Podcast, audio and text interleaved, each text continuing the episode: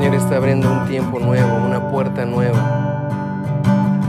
Él quiere que podamos entrar en donde Él está, que podamos morar en donde Él habita. Bienvenido a este tiempo, bienvenido a un tiempo en donde Él va a hablar a tu corazón. Compañerismo cristiano, Sion. En la sangre está la vida. Si tú no tienes sangre no puedes, no puedes mantenerte de pie. En la sangre de Cristo está nuestra vida eterna. Es por eso que Él tenía que derramar toda, toda su sangre. Esta era la muestra de derramar toda su vida. Ni una sola gota de su sangre quedó sin ser derramada por nosotros. Y esto es lo que, lo que tú y yo podemos disfrutar y compartir y, atesorar cuando venimos a reunirnos, a congregarnos como iglesia, hay algo poderoso que nos hace uno con Él y es su sangre. Por eso es que la sangre de, Cristo es la que te da vida. Por eso es que eres bendecido por la sangre de Cristo en ti. Amén. Esto va a ser algo muy interesante que podamos revisar con más, con más detenimiento todo lo que representa la sangre. Eh, porque ha habido muchas culturas que han, usado la sangre y hay muchas costumbres que se ha usado para cosas que no son, em, que no son, no son del Señor, que han tomado, que han copiado, han distorsionado un diseño. Pero si Jesús nos salvó, nos salvó a través de su sangre es porque hay poder. Y sí lo hay. Por eso estamos aquí, por ese poder de su sangre. Amén.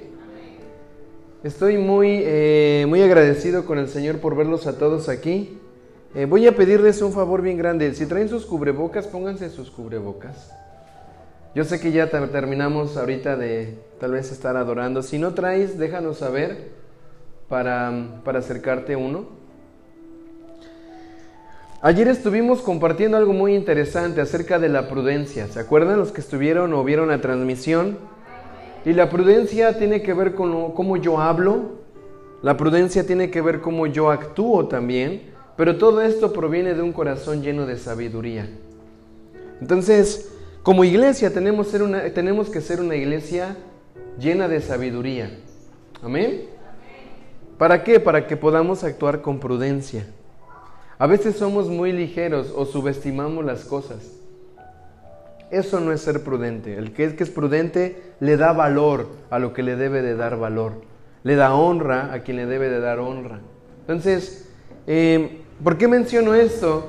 Porque como iglesia debemos de ser los primeros en siempre poner un ejemplo de cómo ser personas prudentes. Amén. La prudencia nos va a ayudar bastante a, nosotros ser distinguidos del montón. ¿Cuántos queremos ser del montón? Nadie, yo no quiero ser del montón. Qué bueno, era una prueba para ver, porque a veces decimos cuántos y todos levantan la mano o dicen amén por decir amén. ¿Han visto esas personas que dicen cualquier cosa a alguien y, para todo, amén, amén? Y a veces ni siquiera está escuchando. Pero qué bueno, qué bueno que aquí sí escuchamos. Aquí sí escuchamos. Escuchamos no nada más eh, lo que está pasando en este lugar, sino que todos los días estamos escuchando la voz del Padre.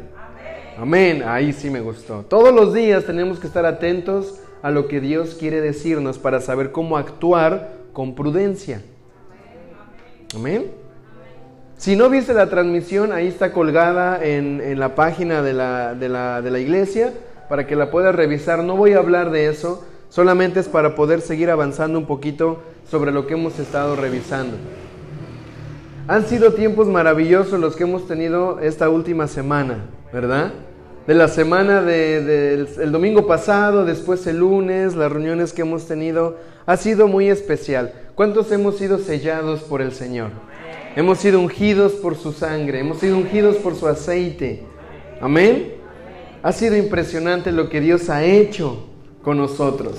Nos ha puesto eh, en una nueva posición, en una nueva posición de ser ungidos, de ser santificados y de ser llenos de autoridad.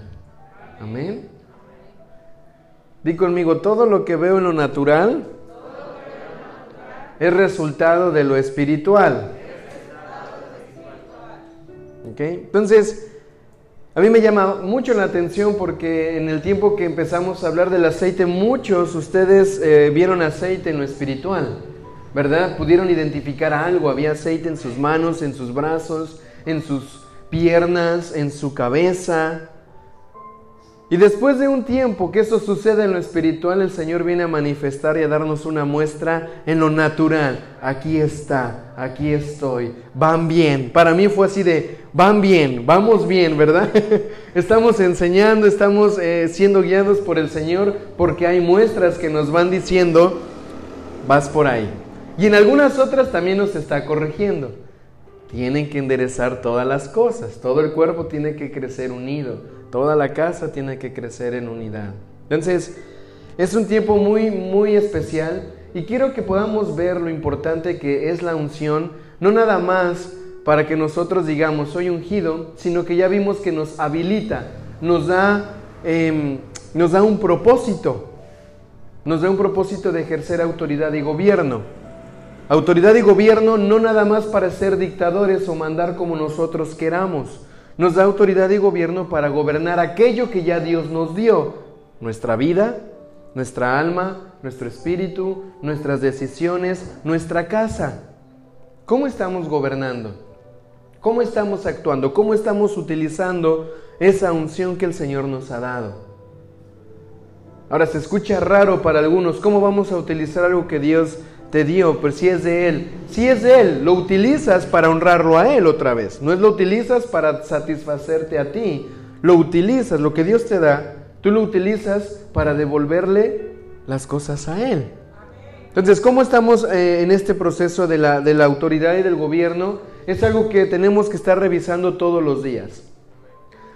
Algo que, algo que es importante notar, y quiero que como iglesia vayamos adoptando eh, este, este estilo de mentalidad, de que cada vez que revisamos algún, algún tema o algo que tenga que ver de la palabra, no queda por sentado que ya lo vimos todo o que ya lo conocimos todo.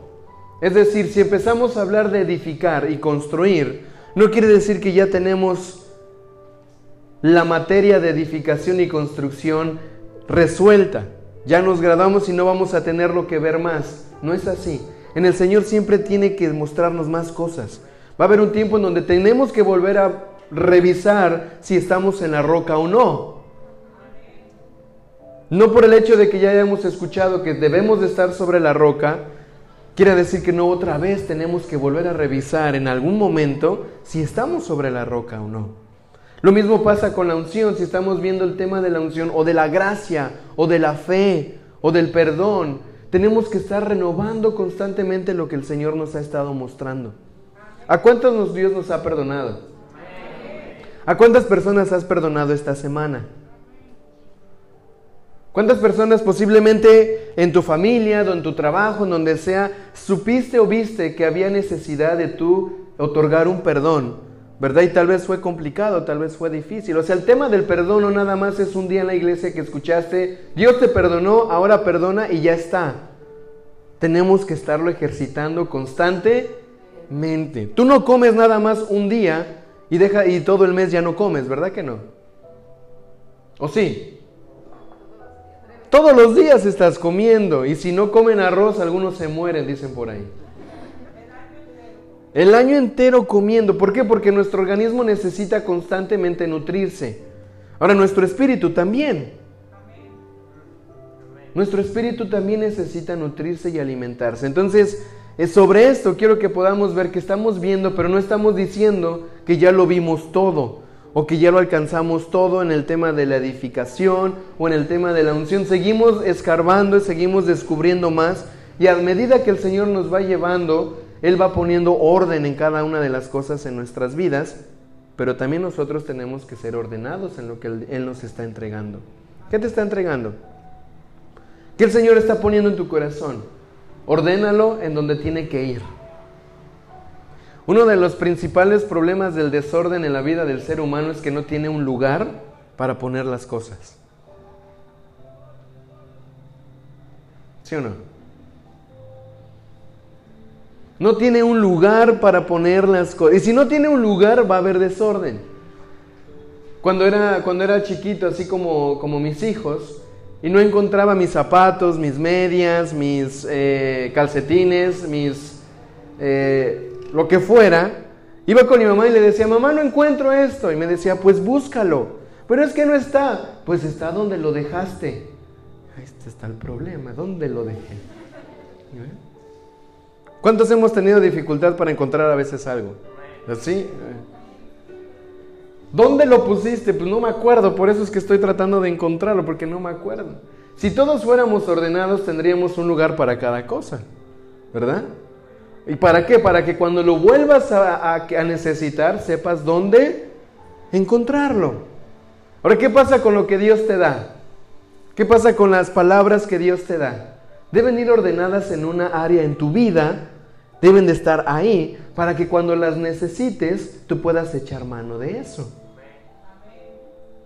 Pero si no lo ordeno, si no lo pongo donde debe de ir, en mi corazón, en mi espíritu, en mi vida, pues voy a estar después ahí ahogándome o en frustraciones o en problemas y no vas a saber, ¿verdad, Señor? Pero ayúdame.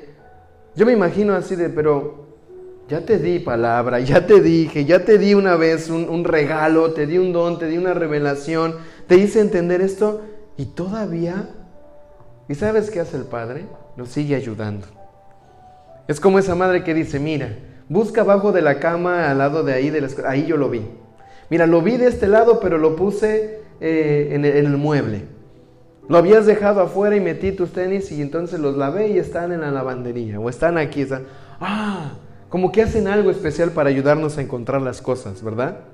Bueno, no sé los padres, pero a mí en mi caso no tanto. No les ayudo tanto. A mí me ayudan a encontrar algunas cosas también.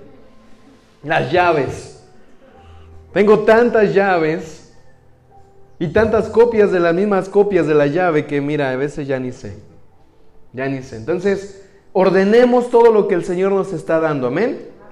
Pongámoslo en un lugar en nuestra vida en donde nosotros podamos seguirlo revisando y seguirlo evaluando y seguir añadiendo a lo que vamos aprendiendo. ¿Sí? Muy bien, eh, vamos, a, vamos a revisar, vamos a ir eh, a 2 de Corintios 1.20, por favor. Segunda de Corintios 1:20. Amén. Dice el verso 20, pues tantas como sean las promesas de Dios, en Él son todas sí. Por eso también por medio de Él es nuestro amén para la gloria de Dios por medio de nosotros. Dice aquí que todas las promesas en Dios, en Él son sí. En Él está el sí y el amén. Lo que Él ha dicho es, sí voy a cumplir tu, mi promesa. Sí, sí lo voy a hacer. ¿Cuántos están esperando un sí del Señor? Una promesa que Dios traiga y que se pueda cumplir es un sí para tu vida y para mi vida. Dice el, 20, el 20 1. Ahora bien, Él nos confirma con ustedes en Cristo. Él nos confirma con ustedes en Cristo. Y el que nos ungió es Dios, quien también nos selló y nos dio el Espíritu en nuestro corazón como garantía. ¿Sí dice así? Está muy chiquito, sí, aquí lo tengo ahí. Ayúdenme con, con alguien aquí. Judith, ayúdame, por favor. Dice, todas las promesas que ha hecho Dios son sí en Cristo.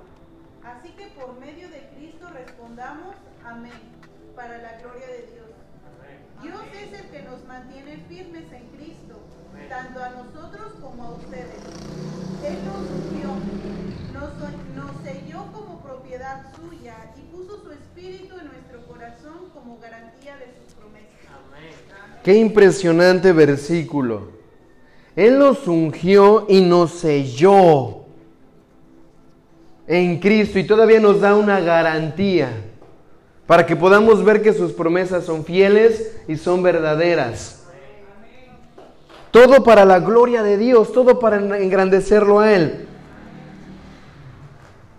Todo lo que Dios nos da es para que tú puedas usarlo para engrandecerlo a Él.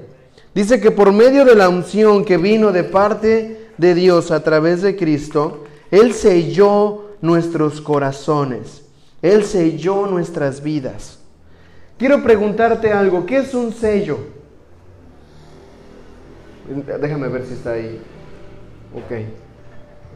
No me vayan a hacer trampa algunos, ¿verdad? Me dicen la respuesta que a veces yo estoy queriendo dar y digo, wow, ya me ganaron. Es algo como cuando tú, una, como una estampa que dice esto es propiedad mía.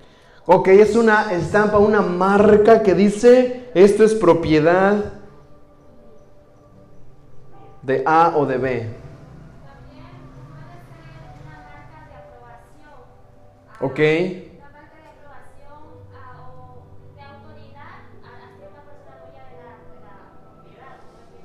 Claro que sí. Aquí tenemos, aquí tenemos eh, varias personas que se mueven en diferentes trámites, ¿verdad? En la escuela o, o- en la abogacía, ¿verdad? En el derecho. Si tú tienes eh, un derecho, ¿verdad? Si tú tienes un sello por, por la procuraduría, por el director de la universidad, por donde estés, eso, eso dice que está aprobado, que tiene la autoridad de aquel que lo está sellando y por lo tanto es válido. Mira, cuando, cuando a veces eh, hacía algunos trámites y se me olvidaba el tema del sello, daba tantas vueltas, ya, pero ya todo está ahí, pero falta el sello, pero ya tiene la firma, pero falta el sello, pero se me había olvidado el sello. Entonces muchas veces nosotros eh, hemos estado mirando cosas que son verdaderamente bien, bien espirituales y no las hemos sabido aprovechar a nuestro favor. Dios ha puesto un sello, dile al que está a tu lado, Dios te ha sellado. Dios te ha marcado como su propiedad. Él es la autoridad sobre ti. ¿Y tú no le vas a decir a nadie? Mira que aquí estoy viendo a todos. ¿Quién le dice y quién no le dice a quién? ¿eh? Ella no me mira, dice. Ay, ay, ay. Bueno, el Señor te ha sellado, te ha marcado, ha puesto una marca sobre tu vida. Porque era necesario que los profetas eh, derramaran aceite sobre David. Aparte de todo lo que representa, y hemos visto lo que representa el aceite, iba a ser una evidencia, una marca, donde iba a ser reconocido como la autoridad, como el rey, como el sacerdote. Ahora, si Dios nos ha ungido a cada uno de nosotros, si Él ha puesto un sello, si Él ha puesto su unción como muestra, ¿verdad?, de fidelidad y como muestra de garantía de que Cristo está en nosotros, ¿cómo debería de ser tu vida? ¿Cómo deberíamos de estar viviendo? ¿Como aquellos que no tienen el sello? ¿O como aquellos que estamos sellados por Cristo? ¿Cómo debería de ser? ¿Cómo sería tu hablar? Si estuvieras verdaderamente sumergido bajo la autoridad de ese sello. Por eso dice Pablo, somos cartas abiertas. ¿Y qué mejor una carta sellada? Aparte de que eres la carta abierta, escrita por Cristo, aparte de eso tienes un sello que dice, este es mi hijo, este es mi ungido, este es de mi propiedad. Que si van a ver a Cristo, Él es porque lo van a ver también a mí como, mi, como Padre que ha ungido y que ha puesto un sello en sus corazones. Amén. Claro.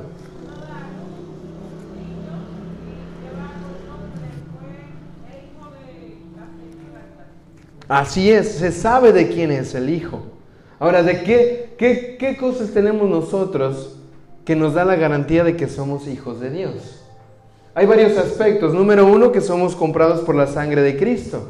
Todo aquel que cree en el Señor le da la potestad de ser llamado hijo de Dios. Dos, los que son guiados por el Espíritu del Señor, los tales serán llamados hijos de Dios. Y ahí va otra, los que son sellados por su Espíritu son garantía, ¿verdad? Es la garantía ese sello de que son hijos de Dios. ¿Cuántos hijos de Dios sabemos aquí? Qué glorioso es nuestro Señor que nos da muestra tras muestra tras muestra de cómo quiere mantenernos cerca de Él. De cómo quiere decir que, ¿sabes que Reconoce quién eres en mí. No hay nada más asombroso y más maravilloso que tú entiendas que eres de mi propiedad. Que eres mío y yo soy tuyo. ¡Wow! Cuando, cuando teníamos la oportunidad de trabajar eh, hace unos años en un orfanato, teníamos que saber cómo organizar y administrar la ropa de, de varios niños. ¿Ok?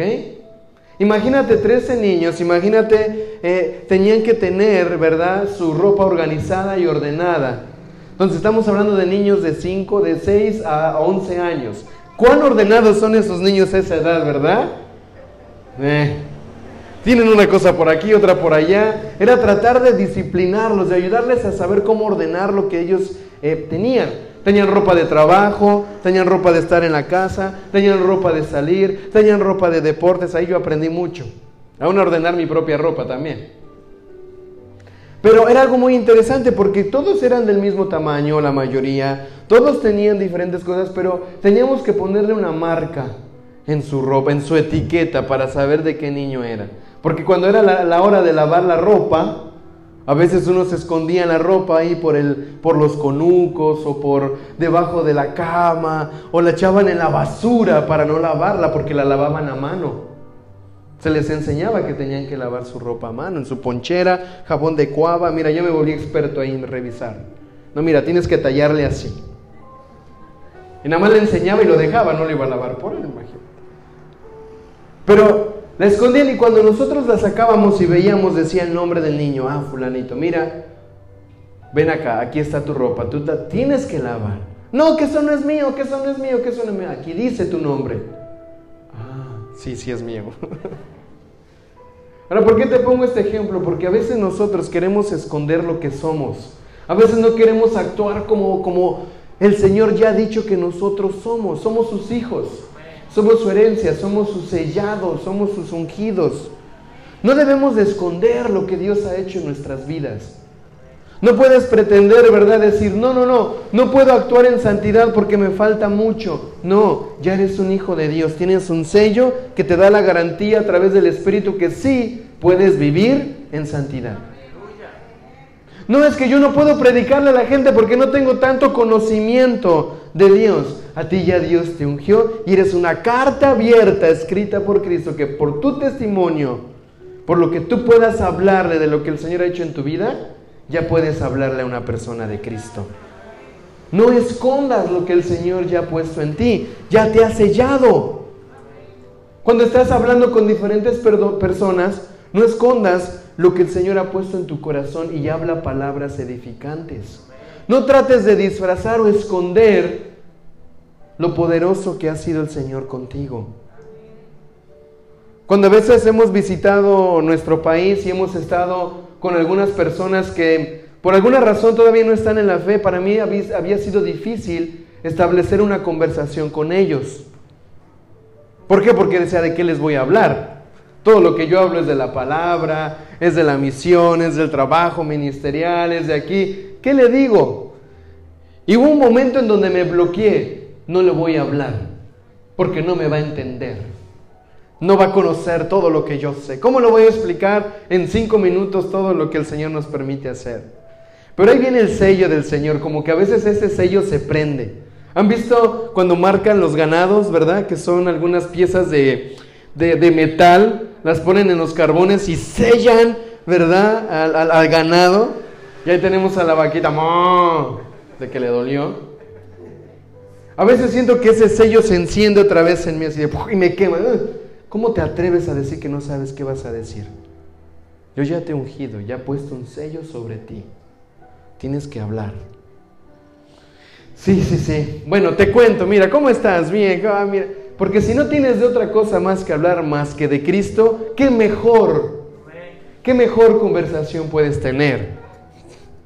Les digo esto porque esto es algo que a mí el Señor me ha confrontado. No podemos esconder lo que el Señor ya nos ha dado te ha dado la unción, te ha dado el poder de hablarle a otros de tu Señor. Amén.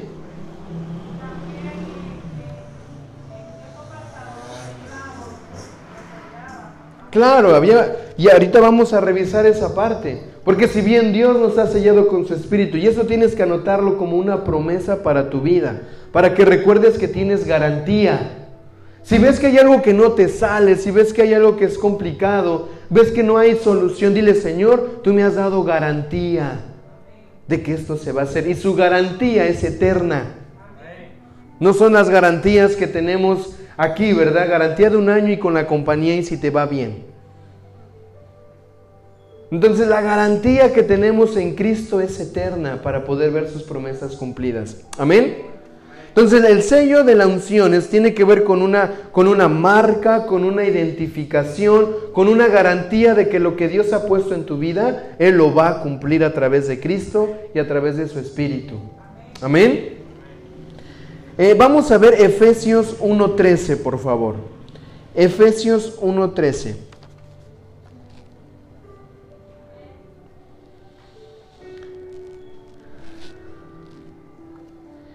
En Efesios podemos eh, darnos cuenta que la iglesia necesitaba recordar y reconocer quién y cómo es que ese sello había venido a su vida.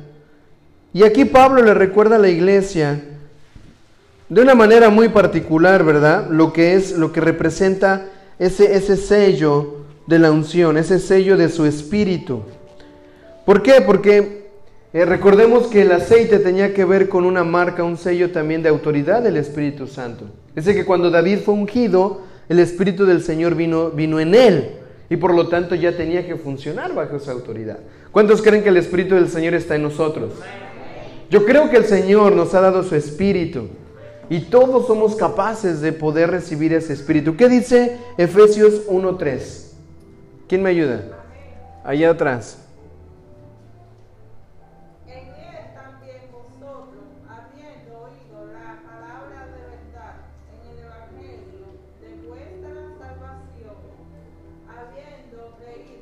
Trece ¿Es ese? Ok, perdóneme. Salvación, habiendo creído en él, fuiste sellado con el Espíritu Santo de la promesa. ¿Con qué fuimos sellados? De la promesa. Y vimos en Corintios que todas sus promesas son sí y amén. Fuimos sellados por el Espíritu Santo. O sea, si quieres saber cómo luce el sello, luce el Espíritu Santo. Si quieres ver qué marca, qué color, es el color del Espíritu Santo. ¿Qué forma que tiene? Del Espíritu Santo. Daniel, pero ¿cómo es? Es el Espíritu Santo. Él es el que te ha sellado, Él es el que te ha marcado a través de que tú estás creyendo en Él. ¿Cuántos creemos en el Señor? ¿Cuántos quieren tener, verdad, esa garantía evidenciada todos los días de que sus promesas se van a cumplir? Imagínate despertar cada día y decir, Señor, ahora sí voy a ver tu promesa. ¿No te levantarías con una expectativa distinta? Señor, voy a ver algo bueno que tú tienes para mi vida. Y yo voy a levantarme con una actitud de decir, soy sellado, soy ungido. Tengo una garantía de que Dios va a cumplir una promesa el día de hoy en mi vida. El sello del Espíritu Santo viene a nosotros a habilitarnos a que podamos hacer una diferencia. ¿Por qué? Porque si no tenemos el Espíritu Santo, entonces tenemos otra clase de espíritu. Y eso es a donde yo quiero hablar ahorita. Voy a empezar a ir más adelante. Vamos a ver rápido Apocalipsis 7:14.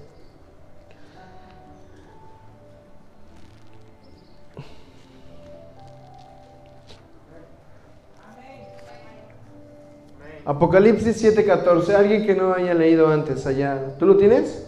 ¿No? Ah, ok.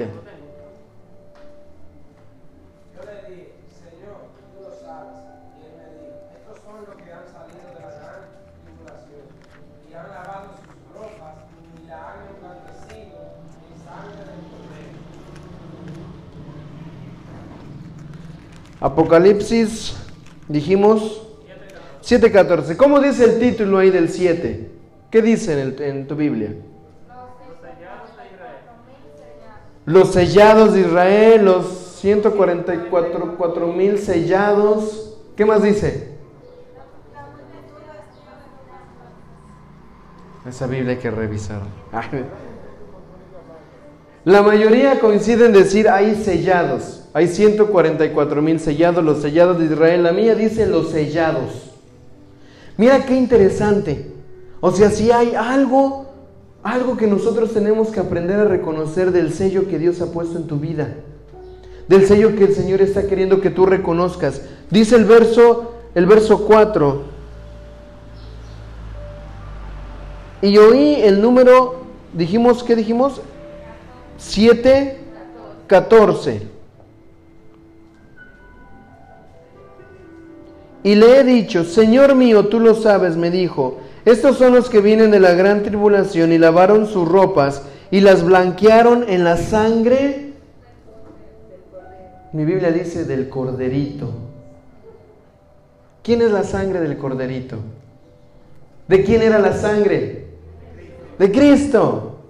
Hemos sido lavados y hemos sido limpiados. Esa era una identificación, era forma, era una forma de ver ese sello sobre aquellos que habían sido ungidos, habían sido lavados por la sangre de Cristo. Por eso es importante que cada vez tú y yo podamos reconocer lo importante que es compartir, beber de su sangre constantemente, porque eso es lo que nos lava, nos limpia, nos remueve todo aquello que quiere ocultar, opacar o distorsionar el sello que Dios ha puesto en tu corazón. Dice el verso 4, voy a ir al 4, y oí el número de los sellados, 144 mil sellados de toda la tribu de los hijos de Israel. 12 mil de Judá, 12 mil de Gad, 12 mil de Aser, 12 mil de Neftalí, y habla así, ¿verdad? Va la lista. Pero aquí habla que ellos, ¿verdad? Pudieron identificarse por los sellos que cada uno de ellos tenía. ¿Tú crees que ser sellados por el Espíritu Santo no es importante? Ser sellados por el Espíritu de Dios es muy valioso. Por eso Él nos va a identificar. Por eso Él va a decir, ¿quién tiene mi sello? ¿Quién tiene mi marca? ¿Quién tiene mi espíritu? ¿Quién se ha dejado lavar por la sangre de Cristo? ¿Quién ha recibido mi unción? A esos yo los conozco y a esos yo los cuento. Ahora, qué impresionante que Dios tenga que contarlos o tenga que dar un número, porque si sería, son todos los de allá. No tiene que hacer una especificación. 12 mil de la tribu de Rubén. Yo creo que había más. Yo creo que había más en esa tribu, pero solamente unos cuantos habían sido sellados. Voltea a los que están a tu alrededor. Y le ten cuidado de no estar dentro del grupo de los sellados. Yo oro y yo creo que todos los que estamos aquí somos sellados por el Señor y vamos a ser reconocidos y somos reconocidos por la autoridad del Padre. Amén. Ahora, hay sistemas que fueron sellados, fueron marcados para corromper a los llamados y ungidos del Señor. Y aquí yo voy a entrar ahora sí en el tema.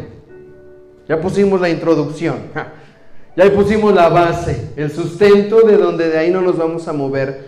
Pero ¿qué tiene que ver todo esto en, el tiempo, en la temporada, en la época donde estamos viviendo? ¿Sabes que El diablo es un usurpador. El infierno siempre ha tratado de jalar los diseños de Dios, pero no los logra jalar, sino lo que hace es torcerlos, los ve e intenta copiarlos, pero no los alcanza a realizar y lo que poco que trae viene y lo tuerce. ¿Para qué? Para que no vayan dirigidos los diseños al Señor, sino vayan dirigidos hacia ese individuo. El que le dice así, le dice para abajo. ¿Sabes qué? Eh, hay, hay, hay, momentos en la historia en donde hemos visto que ha habido eh, acciones, ha habido diferentes circunstancias que han marcado los tiempos. Cuando tú lees que vas al colegio, a la escuela, a la universidad y te dicen una fecha, esto ya, ya es, normal, ¿verdad? Te dan un tiempo antes de Cristo y después de Cristo. O sea, si vemos esto como, como algo que, que solamente sucedió como una fecha eh, bonita que nació Jesús, pasaría sin, sin ser mencionado a lo largo de la historia. Por cientos de años. Oye, cientos de años la historia ha registrado un acontecimiento que selló el tiempo, que selló a esta humanidad. Y dijo, había un tiempo donde antes no había Cristo, voy a decirlo así, Y un tiempo en donde se manifiesta Cristo. Por eso es antes de y después de. Historiadores y mucha gente le da, ¿verdad?, esta lectura antes de Cristo y después de Cristo. Ahorita, en los últimos años, han intentado cambiar esto, cambiándolo por la nueva era, antes de la nueva era, después de la nueva era. Pero ya es un intento, ¿verdad?, que ha venido por miles de años eh, esta, esta convicción de que Cristo ha marcado los tiempos, que no sé si lo logren hacer. Pero ¿sabes qué es lo que sí va a identificar que Cristo ha marcado una vida? La iglesia. Nosotros. Nosotros somos la evidencia de ese sello que un día un Cristo vino a ser encarnado y vino a ser manifestado, vino a morir y vino a resucitar y ahora está vivo y por eso nosotros estamos aquí. Esa es la garantía de ese sello que hay en este tiempo. Nosotros hemos sido sellados por Cristo. Entonces, ¿qué pasa? ¿Qué pasa después de que Cristo nace? ¿Qué pasa después de que Jesús nace? Jesús nace y todos sabemos la historia. Hasta hace unos años hicimos aquí un drama, ¿se acuerdan? Una obra de teatro bien bonita. Todos los niños de los discipulados estábamos aquí y estaban cantando y hicimos una representación, hasta lo pusimos en algunos términos dominicanos, ¿verdad? Hasta cenaban yuca. Tremendo estaba eso. Muy, muy cómico también. No sé si los pastorcillos en ese tiempo cenaban yuca, no lo creo. Pero aquí en nuestra obra sí cenaba, para que se entendiera un poquito. Le dieran un poco de peso a su cena, porque a veces si no, es, si no son víveres, a veces no, no identificamos. Y sabes que es bonito recordar, ¿verdad? Todo lo que Jesús representa. Por eso estamos aquí como iglesia. Siempre estamos trayendo a memoria quién es Jesús. Yo te hago una pregunta, ¿quién es Jesús para ti? ¿Quién es Jesús para ti? Sabes, si te ha rescatado, si te ha rescatado de alguna, de alguna enfermedad, tú sabes que Jesús es tu sanador. ¿Quién es Jesús para ti? Si dices Jesús es mi rey, es porque entonces vive, vives bajo su gobierno. Porque has entendido que a Él es al que le tienes que obedecer.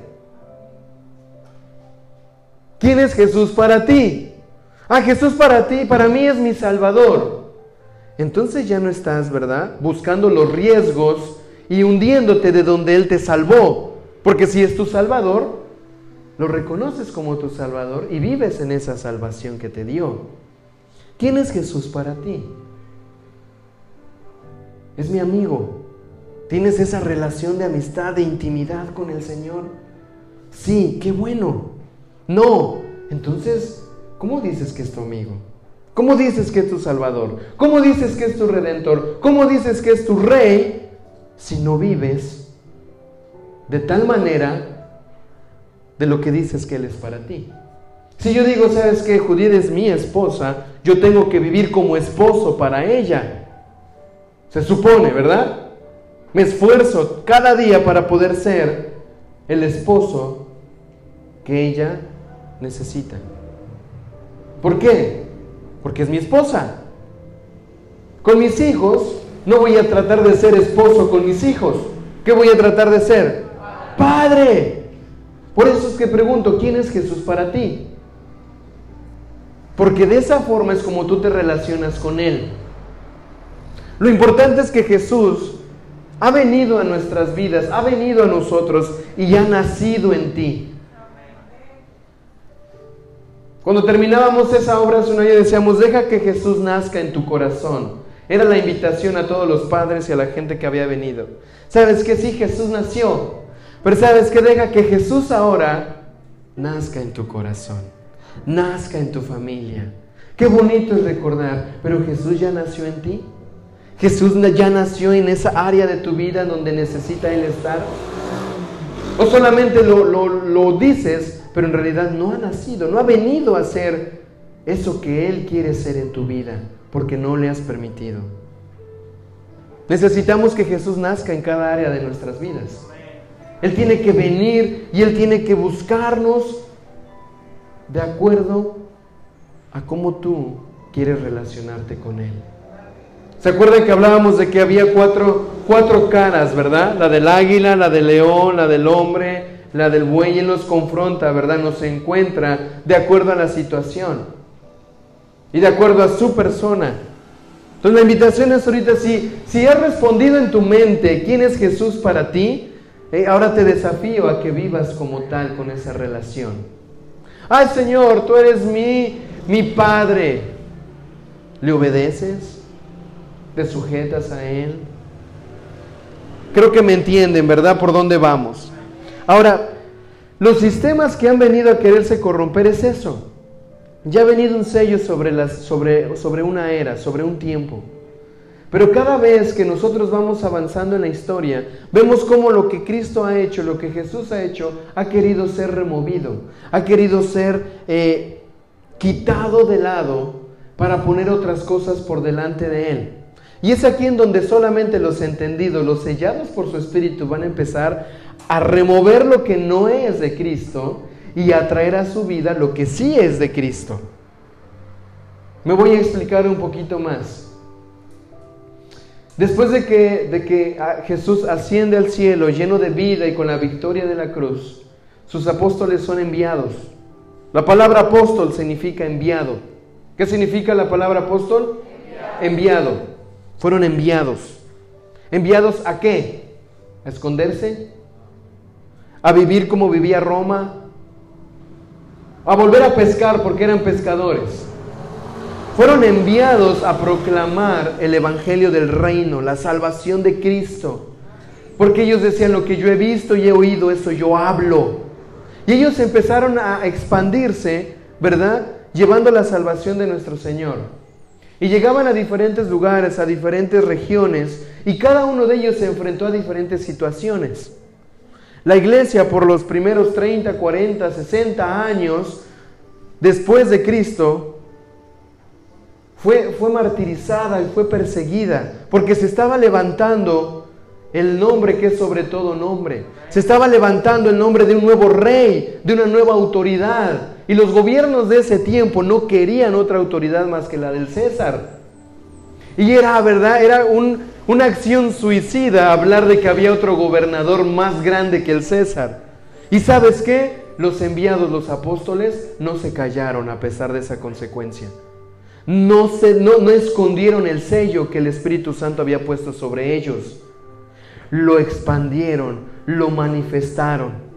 Después de que esto sucede, ¿verdad? Llega, llega una temporada, llega un tiempo en donde a los, los 100, 200 años de Cristo, después de Cristo, se empiezan a querer eh, corromper algunas prácticas y algunas costumbres.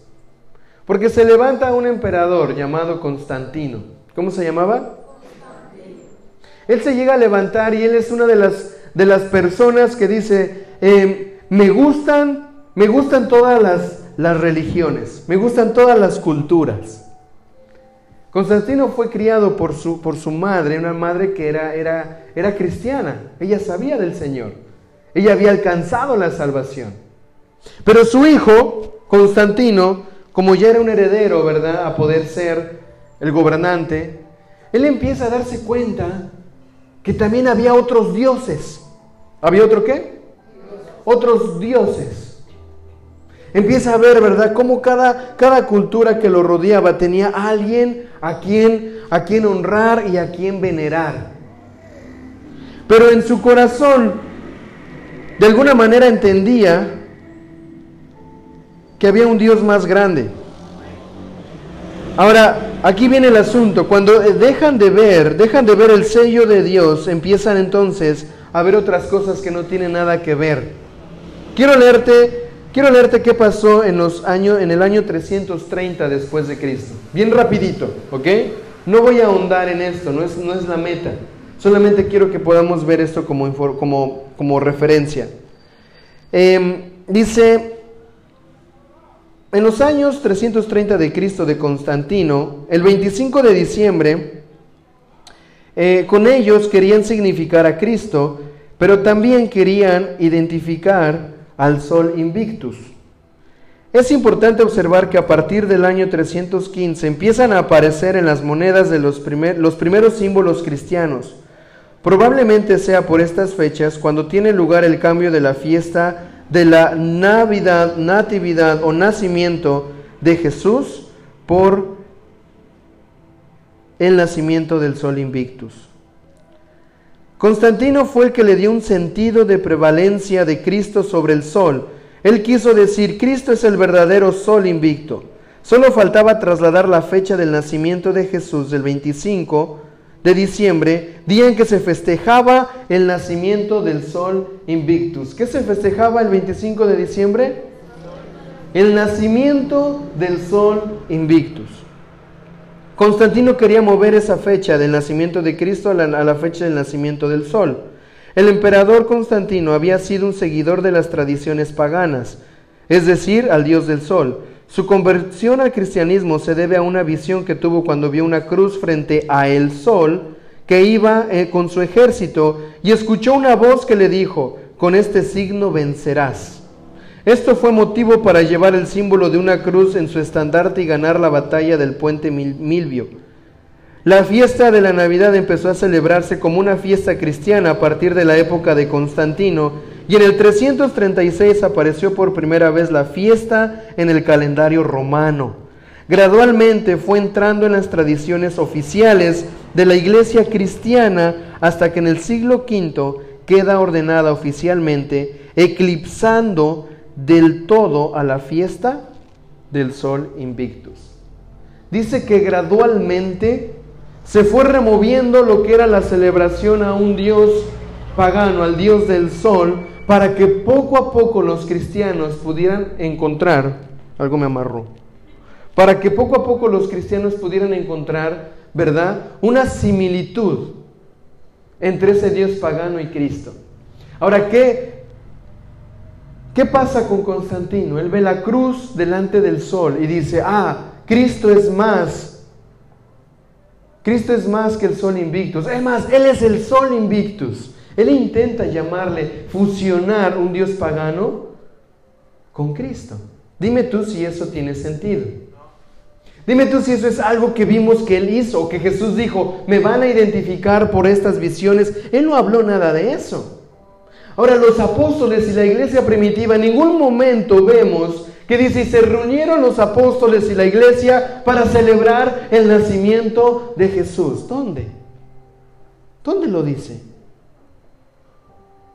¿Dónde dice que fuese el motivo de su celebración? El motivo de su celebración era festejar a un Cristo resucitado, a un Cristo vivo, aquel que los había sellado, les había dado poder y autoridad. Y dijo, sí nació, pero más que nació, está vivo. Resucitó y este es el Cristo del que yo proclamo y del que yo hablo.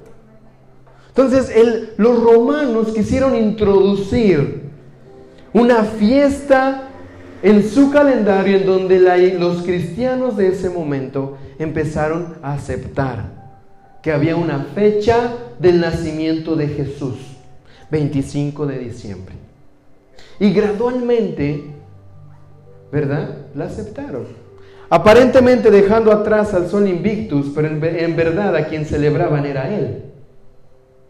No sé si esto se te hace muy semejante a cuando llegaban los españoles, ¿verdad? A las culturas latinoamericanas y los, los, los aborígenes adoraban las- los montes, ¿verdad? O adoraban dioses eh, eh, de la yuca o de otras cosas. Y llegaron los, los europeos, los misioneros católicos, los franciscanos a decir, ¿sabes qué? Ah, tú adoras ese monte. Mira, espera, la Virgen que está en el po- ahí es el monte también. Así que si adoras el monte es como si adoraras la Virgen. Así que está bien. Pero ahora en lugar de ponerte el monte te vamos a poner la Virgen. ¿Está bien? Y los otros, ok, sí, es lo mismo. y poco a poco, ¿verdad? Metieron lo que ellos creían que era la verdad en ese momento para hacer adorar a toda una nación, a toda una cultura. Lo mismo sucedió en este momento. Los romanos intentaron absorber por completo a los cristianos a través de una fecha que no es bíblica, a través de una fecha que no es proclamada por nuestro Señor. Daniel, pero qué bonito es, ¿verdad? Que nos juntemos todo el diciembre y digamos, feliz Navidad. Sí es bonito, sí es bonito. Ahora, con esto yo no quiero decirte hazlo o no, o no lo hagas. Quiero que le des la autoridad al sello con el cual tú fuiste sellado y que ese espíritu que te ha sellado te guíe a toda verdad. Amén. No es mi intención imponerte y decir no, sí, no, sí. Es el sello que tú tienes el que te va a dirigir. Es la unción que tú tienes la que te va a decir haz o no hagas. Y sobre eso el Señor te va a pedir cuentas. Amén. Esto es importante aclararlo. No estoy intentando imponerte que hagas o que no hagas, o es te estoy dando los datos para que tú puedas reconocer qué hacer y qué no hacer. ¿De dónde viene esto? Dios ha sido un Dios de orden. Y lo que nos ha dado es para que lo utilicemos en tiempos correctos. Amén. Yo quiero celebrar la vida de Cristo. Tú celebras la vida de Cristo cada vez que vienes y le adoras. No voy a celebrar, ok, muchos dicen, lo importante es que nació. No importa si nació en abril o nació en septiembre o nació en, en diciembre, lo importante es que nació. Sí, amén. Pero ¿por qué caer en un sistema en donde te dice qué día tienes que adorarle a Él específicamente? ¿Por qué tenemos que caer en un sistema en donde nos diga, este día sí es el día? Los otros días pues no le adores. Pero este día sí, y todos se van a acordar de quién es el Señor. ¿No se supone que todos los días el Espíritu Santo nos guía a celebrarle, a honrarle, a festejarle, a decir, tú eres mi Señor? Pero fíjense cómo caemos. Ese día sí nos acordamos de Jesús. No debería de ser así. ¿Me van siguiendo? ¿Vamos bien? Hace unas semanas hablaba con una persona de nacionalidad rusa. Y me preguntaba, Daniel, ¿ya tus hijos pusieron el árbol de Navidad? Y le decían, no, no, no, no, todavía. No, no, no. Ah, yo, en mi casa ya lo puse. Dijo, oh, un ruso puso su árbol de Navidad. Ok. Ah, sí, sí, ya, porque nosotros festejamos el año nuevo, no festejamos la Navidad. La primera pregunta es por qué puso el árbol entonces, ¿no? es representar. No porque eh, ella sabe, esta persona sabe que somos cristianos, que somos misioneros. Porque yo no soy católica, yo no soy, yo no soy cristiana, yo solamente lo pongo por el año nuevo y para darle regalos a mis hijos. Y dije, pero ¿no crees que es lo mismo? Aunque no celebres, ¿verdad? ¿No crees que es lo mismo? No, porque nosotros no celebramos la Navidad, es, es el tiempo de dar regalos. Y Mira, yo no le dije nada, pero ya los veo la cara de todos así de, pero no tiene sentido eso.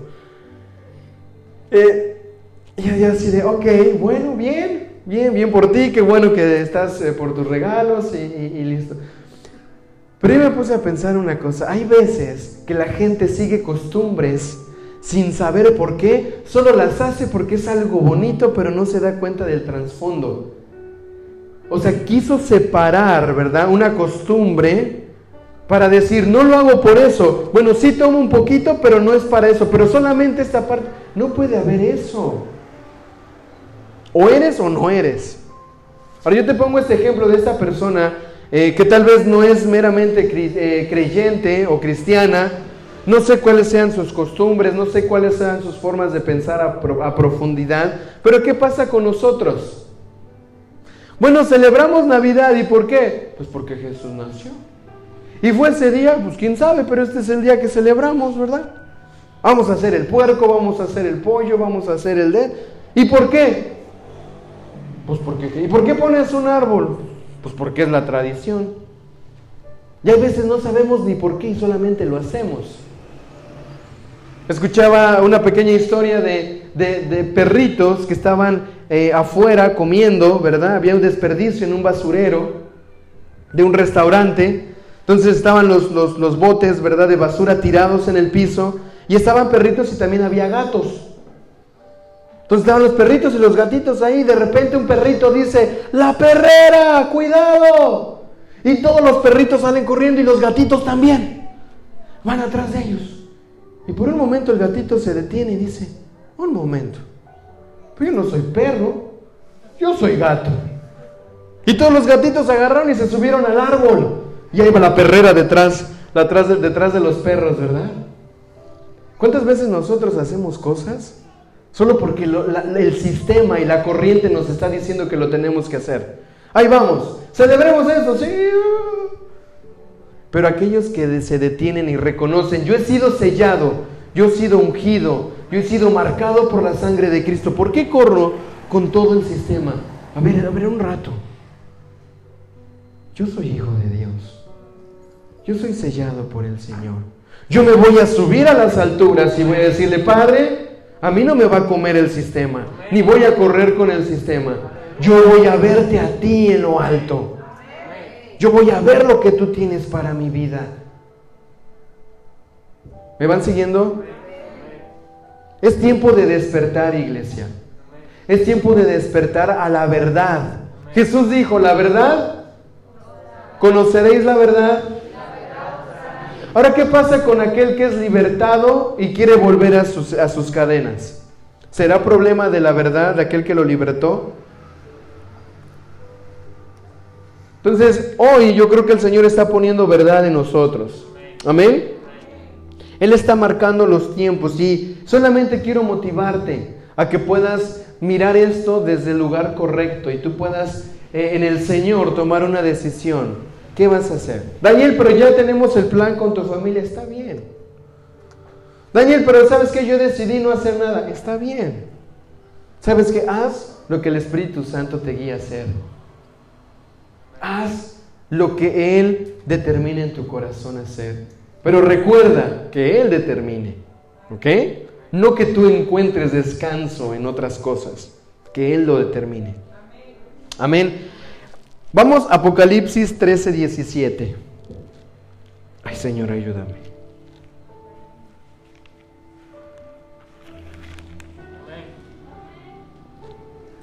¿Qué dice José Luis? Ayúdame, por favor.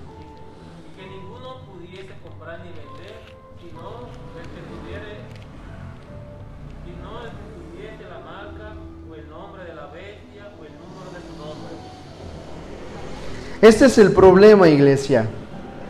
Les decía hace un rato que el diablo usurpa y trata de corromper los diseños de Dios. Él también tiene una forma de marcar a los suyos. Él también tiene una forma de marcar a aquellos que dicen, ¿sabes qué? Estos van a ser, eh, van a ser los que me van a seguir. Van a ser los que van a tratar, van a ser los que van a, caer en mis redes y en mis engaños. Dice el 17, y que ninguno, perdón, voy a regresar al 16, es más, al 15. Y le fue concedido dar aliento a la imagen de la bestia para que también hablara la imagen de la bestia e hiciera que fueran muertos cuantos no adoran la imagen de la bestia. Y hace que a todos, a pequeños y grandes, a ricos y pobres, a libres y esclavos, les ponga una marca en su mano derecha o en su frente. ¿Que les ponga qué? ¿A qué te suena una marca? ¿A un sello? Entonces, si no soy sellado por el Espíritu de Dios, si no soy sellado por Él, te tengo una noticia. Si no tienes ese sello, tienes el sello de la, de la otra parte, para que no te sientas mal. ¿Reconoces lo importante que es el sello de Dios en tu vida? Porque si no tienes ese sello, vas a tener el sello de la bestia. Ay, pero Daniel, ya hablaron muchos que el chip, aquí, que mira, mira, no, no me voy a meter en ese asunto. Porque estamos hablando aquí de que hay un sello que Dios reconoce en tu vida y no es algo físico. Es algo que Él ha puesto en tu corazón. Es Cristo, es su Espíritu. Ahora, ¿qué va a pasar con la tiniebla? La tiniebla también va a reconocer, ¿verdad? La corrupción, la oscuridad, todo lo que hay en aquellos que se han dejado marcar por la tiniebla. Se trata de eso, iglesia. Ahora, lo más interesante es que dice el 17, y que ninguno pueda comprar o vender, sino el que tiene la marca, el nombre de la bestia, el número de su nombre. Que no pueda comprar ni vender. Tengo una pregunta. ¿Cuál es la temporada del año en donde más las personas gastan? ¿Ah? En diciembre. Ah. ¿Por qué? Porque es el cumpleaños del sol invictus y hay que honrarlo a él porque viene de la tiniebla y es la bestia. Se me salió, perdón. Se me salió. Solamente los que tienen la marca son los que van a poder vender y comprar. O sea, hay un sistema de consumismo bien grande que en diciembre todos tienen que comprar y comprar y comprar y comprar y regalar y comprar y comprar, ¿sí o no? ¿Por qué no compramos en enero, en marzo, en abril, en junio? Tiene que ser en diciembre porque hay una fecha, porque hay un sello en esa temporada que la tiniebla quiso traer para engañar a los entendidos y que se corrompieran y mal usaran su sello, no para honrar al Señor, sino para honrar a otros dioses. Parte de nuestra vida es traer luz. Di conmigo, soy hijo de luz. Si somos hijos de luz es porque nosotros caminamos bajo un entendimiento mayor que el de la oscuridad.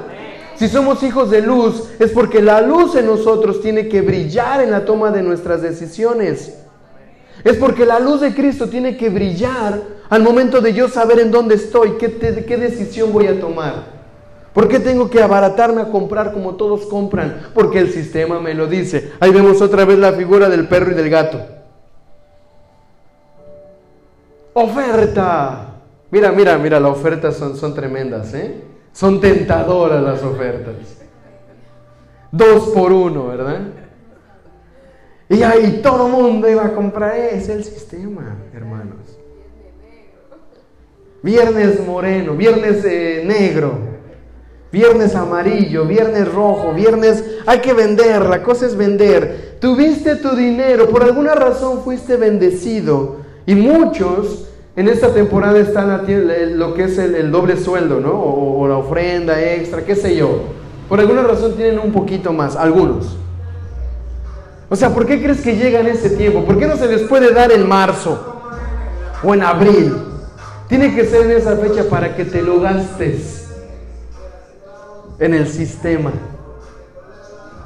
Para que tú caigas en eso. No lo sé, no lo sé si así se, lo- se los darán, pero al menos tenemos que cambiar de acuerdo a la luz de Cristo muchas de las cosas que hacemos bajo un sistema de mentiras.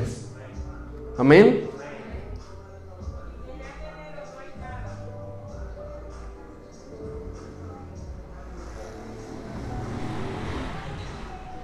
En enero no hay nada. Hermanos, lo único que, que yo creo que el Padre quiere que veamos es que no podemos, no podemos actuar como el mundo actúa. Porque somos sellados, fuimos separados, santificados para Él, no para el mundo. Santificados para Él. ¿Sabes qué? Quiero llevarte a un acontecimiento particular. Éxodo 12, Éxodo 12, 13, 14. Danielito pone en, la, en do- Éxodo 12, 13, 14.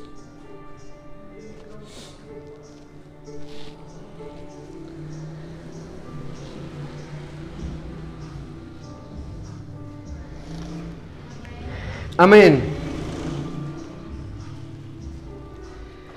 Aquí vemos al pueblo de, de Dios que ya está saliendo o ya está por salir de Egipto, de un sistema de esclavitud. Está saliendo de un sistema que por 430 años estuvo sumergido, adorando dioses paganos. Por 430 años, también los egipcios adoraban a un dios llamado Ra, el dios del sol. O sea que la cosa de la adoración del sol no es después de Roma, no. La cosa de la adoración del sol está desde hace mucho tiempo. Las pirámides que los egipcios hacen, hay una especial que es para el sol. Ese era su mayor, su mayor dios. En la, cultura mexicana tenemos al dios eh, Tonatiuh, que es el dios del sol. Y ha estado por muchos años. ¿Eh? Tenemos. Tienen, sí, esa gente. Tienen el dios del sol llamado Tonatiuh. Ahora, los egipcios habían estado esclavizando a un pueblo, pero quiero que veas aquí algo, mírame aquí adelante. La esclavitud que Egipto tenía sobre ellos no nada más era que los hicieran trabajar forzadamente, o que los latiguearan, o que los pusieran a hacer trabajos pesados. Los habían esclavizado a adorar dioses paganos. ¿Por qué? Porque los egipcios tenían una forma de pensamiento, una cultura también. Entonces, si los egipcios, ¿verdad? Voy a decirlo así. Voy a pensar que yo y mi familia, después de José, después de que José gobierna, llegamos a Egipto, ¿verdad? José muere y empieza, ¿verdad?, a venir una generación del pueblo de Dios.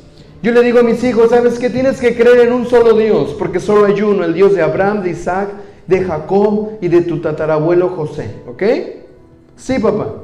Y sigue creciendo mis hijos, y siguen creciendo los hijos de sus hijos, y ellos le transmiten eso a ellos, pero están bajo esclavitud.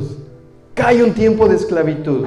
Pueden pasar quizá 80 años, y mis hijos y sus hijos tal vez todavía están con la enseñanza que les di, pero después pasan 100 años.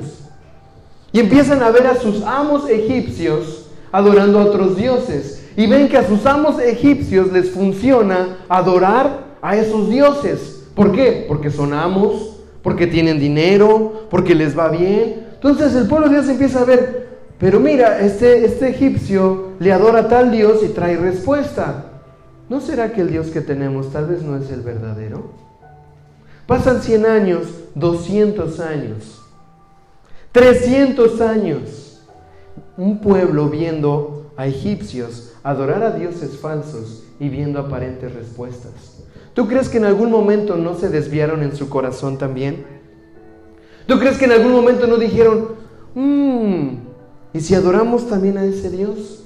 Ahora, 400 años, ¿cuánto tiempo pasaron sumergidos en un sistema de esclavitud? Que no solamente era un tema de que los forzaran, sino un tema también de que adoraran a otros dioses. Por eso cuando Moisés es enviado, Dios le dice, mira, dile que yo soy el que soy a mi pueblo. Yo soy el Dios de Abraham, de Isaac y de Jacob. Él tiene que traer una vez más a su memoria quién era el verdadero Dios. Pero ya era complicado porque ya era una generación de 400 años sumergida en una misma forma de vida. Yo te hago una pregunta, ¿tú crees que hoy en día no haya, no haya un sistema de esclavitud que nos esclaviza a vivir de cierta forma, de vivir y creer en cierta dirección y no de acuerdo a lo que Dios nos dice?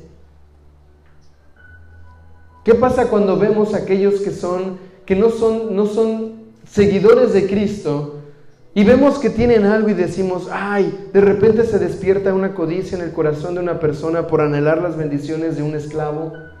A mí me llamaba la atención, ¿por qué los esclavos tenían que anhelar lo que comían en Egipto? ¿Por qué anhelaban regresar a Egipto? Era porque habían estado acostumbrados tantos años a comer las mismas cosas, a vivir las mismas cosas,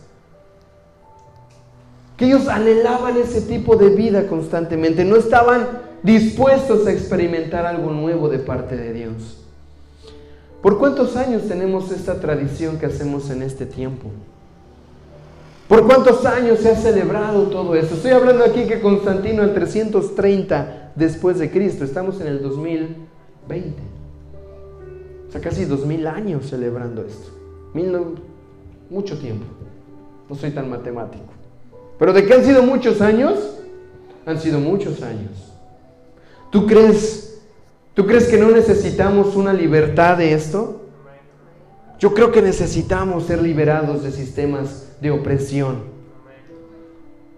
El diablo ha querido venirte a oprimir. Pero hoy en el nombre de Jesús despertamos a la luz de la verdad y empezamos a ver las cosas como las debemos de ver. Amén. Y el pueblo de Dios recibe una instrucción en, en Éxodo 12. La sangre le será a ustedes por señal en las casas. ¿Por qué será? Señal. ¿A qué te suena señal? Sello. Marca. La sangre del corderito será señal. Cuando yo vea la sangre pasaré de largo y ninguna plaga vendrá sobre ustedes para destruirlos. Cuando él vea qué? la señal. ¿Y qué era la señal? La sangre. ¿Quién iba a ver la señal? El Señor. Él ahí va a ver, cuando yo la vea esa señal, yo voy a saber sobre qué casa enviar plagas y sobre qué casa no enviar plaga. Te pregunto, ¿tú quieres que el Señor te libre de plagas? Mantén la señal en tu casa. Mantén el sello en tu casa. Mantén esa, esa unción que el Señor ha puesto, esa sangre de Cristo que se ha derramado por ti. ¿Por qué? Porque si te dejas corromper, si dejas que esa señal sea removida de las puertas, de los dinteles de tu vida, van a venir cosas difíciles. La sangre les será a ustedes por señal en las casas donde estén. Cuando vea la sangre pasaré de largo y ninguna plaga vendrá sobre ustedes para destruirlos. Cuando yo hiera la tierra de Egipto, ¿qué va a herir? La tierra de Egipto, un sistema de esclavitud un sistema de corrupción, un sistema que los había desviado de adorar a un verdadero Dios para adorar a muchos dioses, principalmente a un Dios, al Dios del Sol. Vemos cómo a, a, lo largo de los años esta entidad ha querido robarle lugar al verdadero Dios. Ahora, ¿quién te suena que también le ha querido robar su lugar a Dios? El diablo subiré y seré más grande que Él. Esa ha sido su misión por todo el tiempo, quererle robar el lugar a Dios. Cuando Él viene y le roba a tu vida, o Él, o él pone algo mayor que Dios, ya ha ganado en tu vida. Y eso no debe de ser así. Cristo debe ser el mayor en ti. Cristo debe ser lo más grandioso en tu vida. Y dice, el 14, y este día será memorable para ustedes y lo celebrarán como fiesta del Señor. ¡Ah, hay una fiesta! La buena noticia es que sí podemos celebrar. Amén. Pero ¿sabes qué? Van a celebrar la fiesta del Señor, lo celebrarán por todas sus generaciones como ordenanza perpetua. ¿Qué, vamos a celebrar, Daniel? El sello la sangre de Cristo puesta en tu vida. Ese es el motivo de celebración. El motivo de celebración es que ha sido ungido por el Señor, ha sido marcado por su sangre. Hay un sello de garantía. Ese es el motivo de celebrar. No solamente un día. Y cuando el sistema te lo dice porque no eres capaz de hacerlo en otro momento. Tenemos que hacerlo cada día de nuestra vida. ¿Por qué? Porque somos hijos de Dios, sellados por Él, marcados por Él. Padre, que despertemos en este lugar, Señor. Que podamos ver que hay motivos de celebrar. Esta celebración, la celebración que Él está dando aquí es la celebración de la Pascua. Pero sabes qué? Si hay que celebrar algo, hay que celebrar a Cristo y lo que Él ha hecho en nosotros. Amén. Juan 6:27. Juan 6:27. Dice, no se preocupen tanto por las cosas que se echan a perder. Aleluya. No se preocupen tanto por las cosas que se echan a perder. Tal como la comida. Pongan su energía en buscar la vida eterna. Pongan su energía en buscar la vida eterna. Juan 6, 27. Pongan su energía en buscar la vida eterna que puede darles el Hijo del Hombre. Pues Dios Padre me ha dado su sello de aprobación.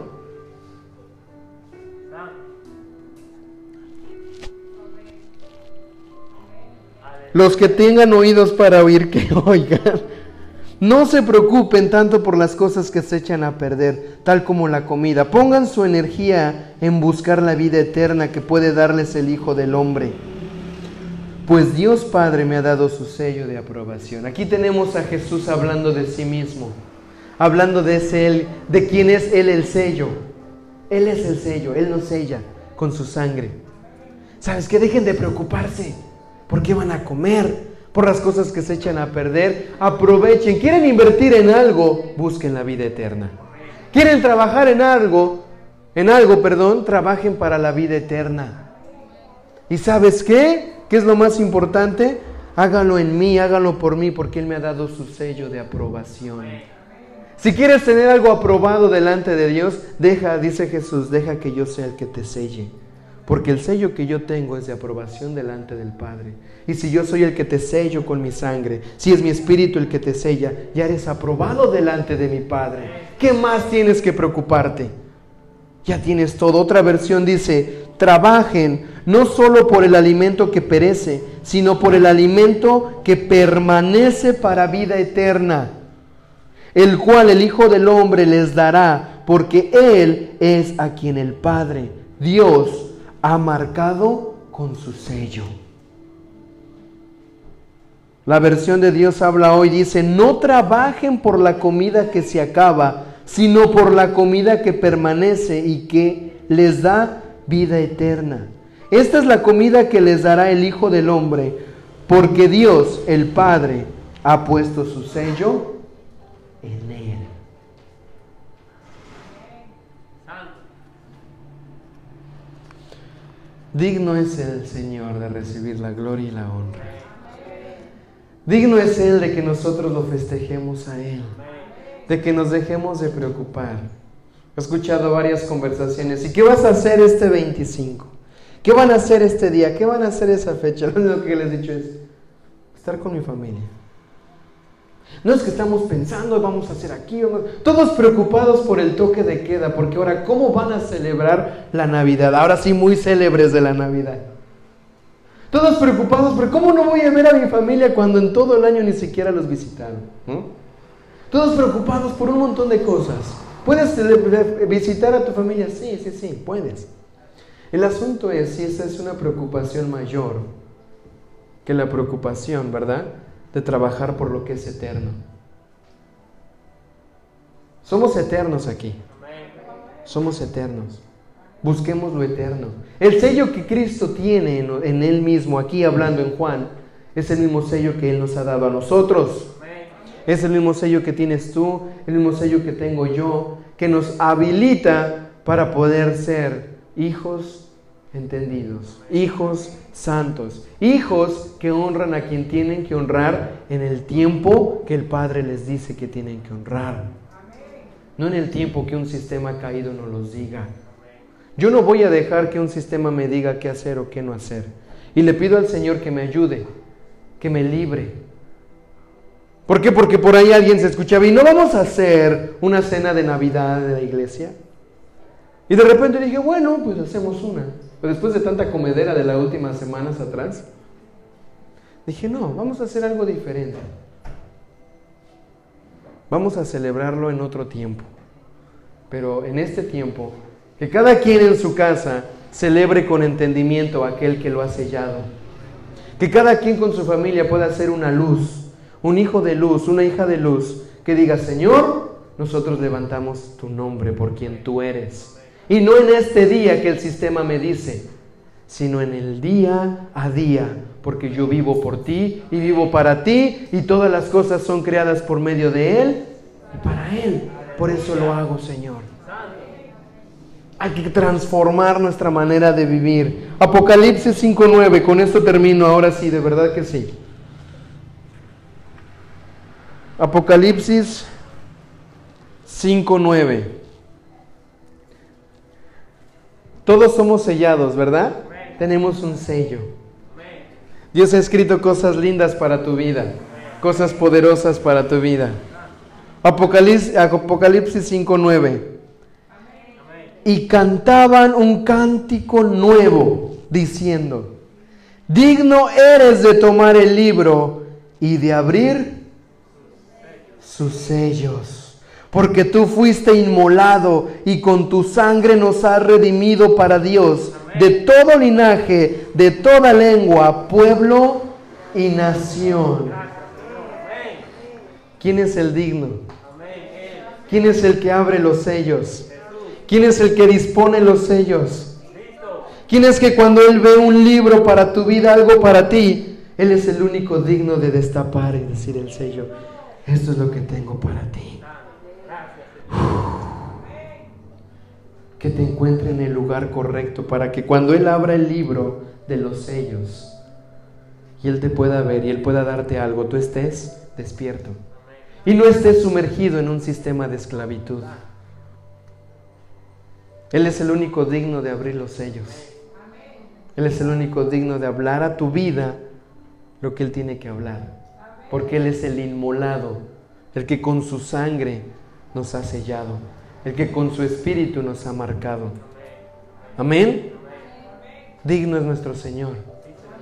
Digno es Él. Si venimos a este lugar es para enaltecerlo a Él.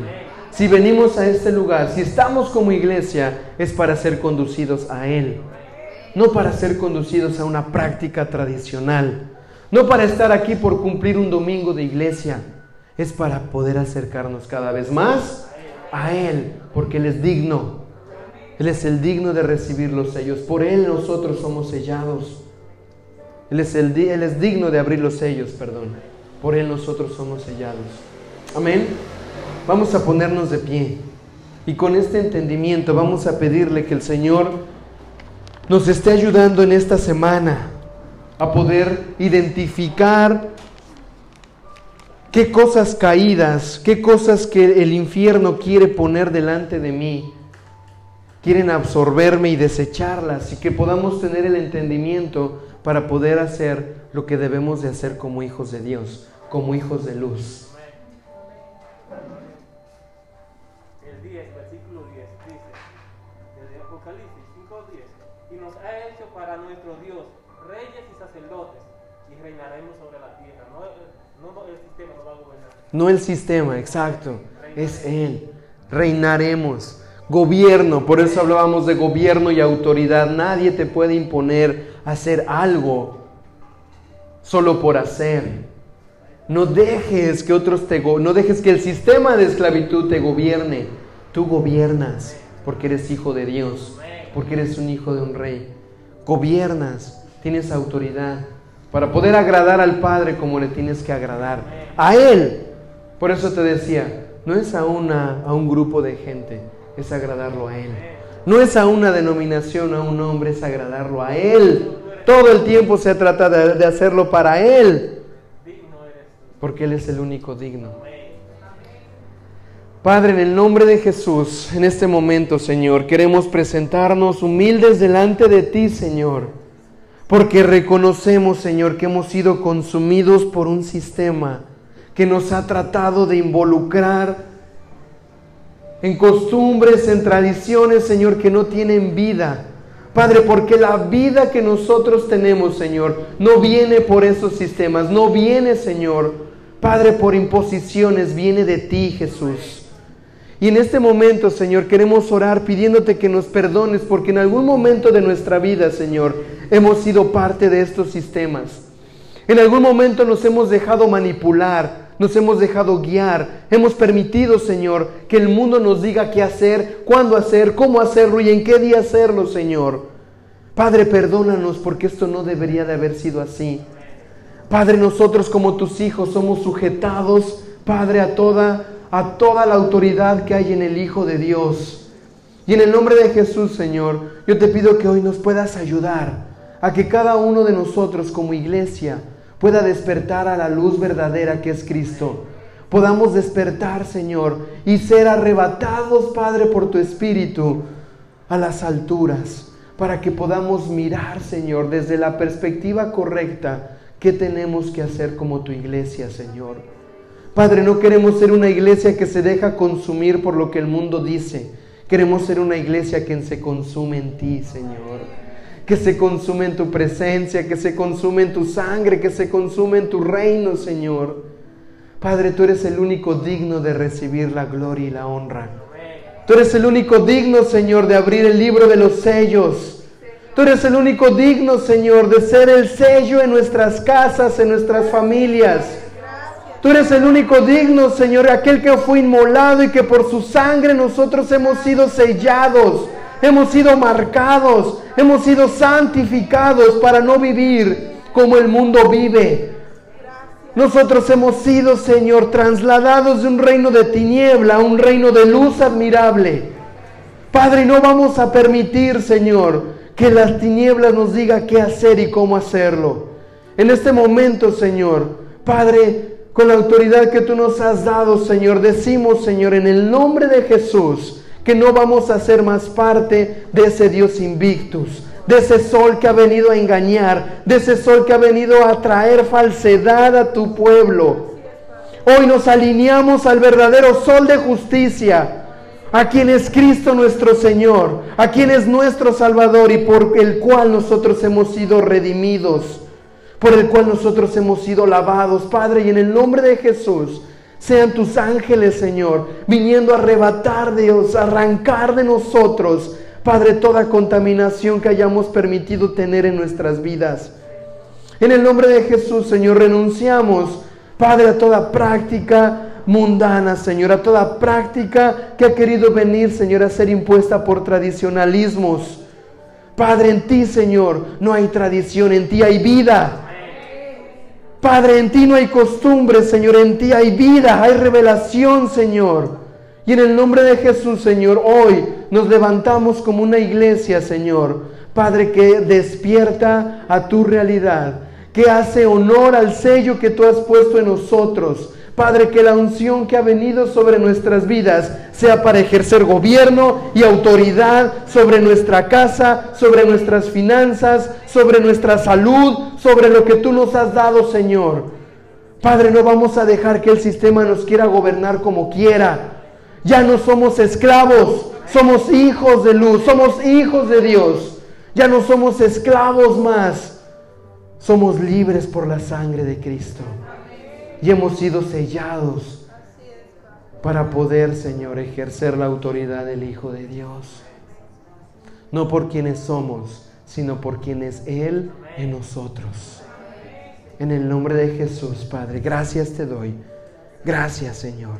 Gracias. Tú eres digno, Señor, de recibir la honra, la gloria y, Señor, que las naciones, Padre, que todo linaje, que todo pueblo y nación pueda ver tu luz y pueda reconocer que el único Dios vivo y verdadero eres tú, Jesús. Eres tú, Señor. En el nombre de Jesús. Amén, Señor. Amén, amén, Señor.